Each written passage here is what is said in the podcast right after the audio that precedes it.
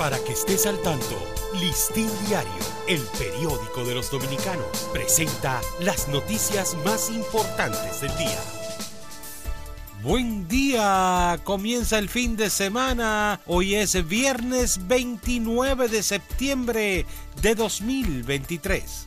El país está ante una oleada de enfermedades respiratorias. Varios neumólogos advierten que hay un aumento de la influenza y llaman a la población a vacunarse contra esa y otras enfermedades.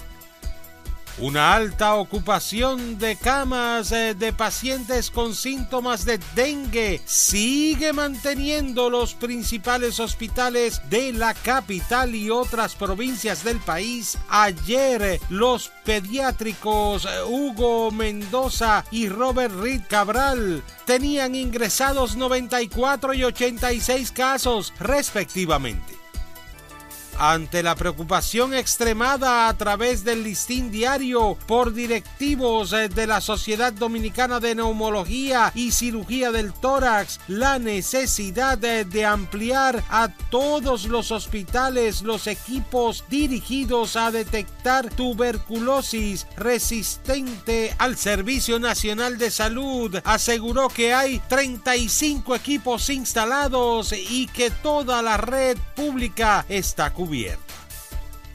El brote de dengue de las últimas semanas continúa causando estragos en los hospitales pediátricos de Santo Domingo, donde decenas eh, de padres y familiares acuden con sus niños y adolescentes padeciendo síntomas febriles junto al temor de que pueda tratarse de la enfermedad transmitida por el mosquito acoso sexual, acoso entre iguales, intolerancia religiosa, racismo, vandalismo, violencia física